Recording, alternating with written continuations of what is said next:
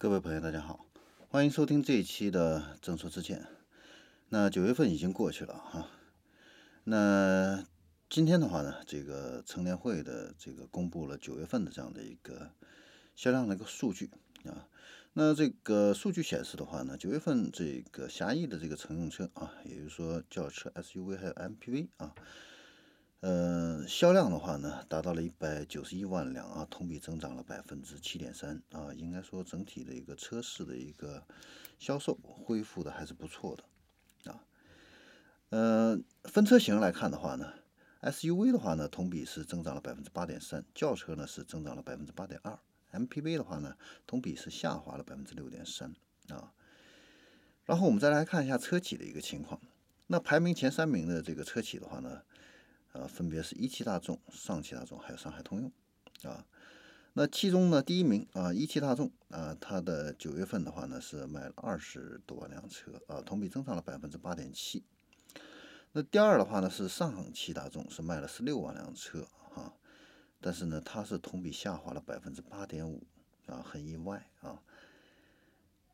嗯，上汽大众的话呢，它也是前十强里边啊唯一一个同比下跌的这样的一个车企。那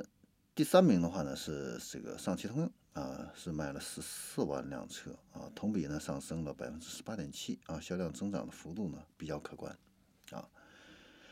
嗯，那中国车企的话呢，吉利啊，它是卖了十一点八万辆，同比增长了百分之六点四，排名第五。那长安的话呢是卖了九点八万辆啊，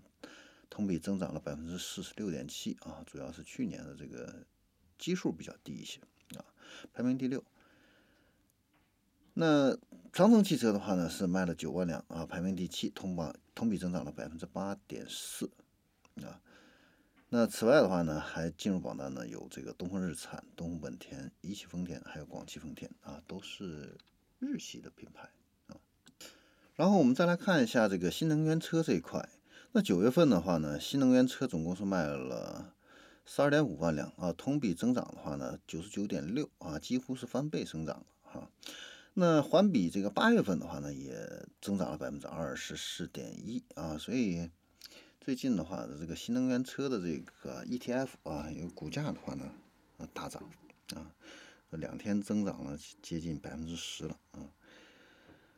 那我们再来看一下这个纯电动车型啊。纯电动车型的话呢，这个销量的话呢是同比大涨了百分之一百零五啊。